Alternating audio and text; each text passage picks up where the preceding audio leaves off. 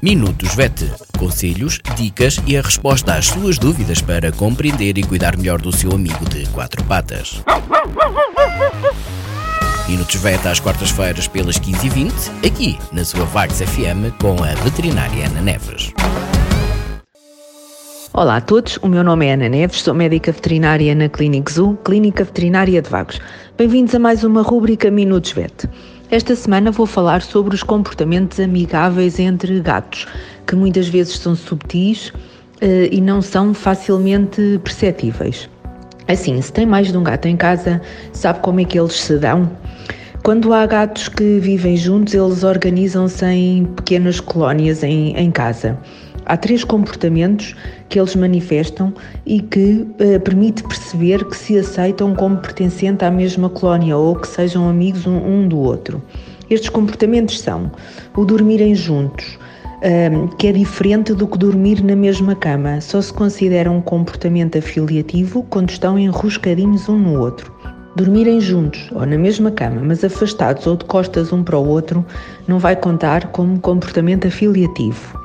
Outro comportamento é roçarem-se um no outro, uh, que é uma forma de carinho entre os gatos. Eles, desta forma, vão passar feromonas, vão partilhar feromonas entre eles. E finalmente, o fazer o grooming, que consiste no ato de se lamberem um ao outro, de limparem o pelo, de cuidarem o pelo uh, um do outro.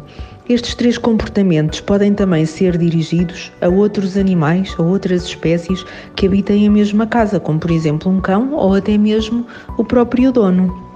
Quem é que nunca viu o seu gato roçar-se nas pernas ou nos objetos que acaba de pousar no, no chão quando chegam a casa? Pronto, no fundo o que ele está a fazer é passar, é a cumprimentar e a passar uh, as suas feromonas uh, para o seu uh, tutor.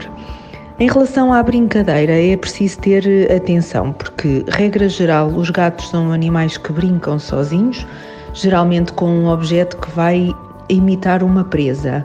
Uh, mas podem brincar juntos. No entanto, quando, se, quando brincam juntos, eles vocalizarem ou sibilarem, mostrarem os dentes e ou as garras, atenção, que aquilo que parece ser um comportamento de brincadeira entre eles é um comportamento agonista e nesta situação existe tensão entre os gatos.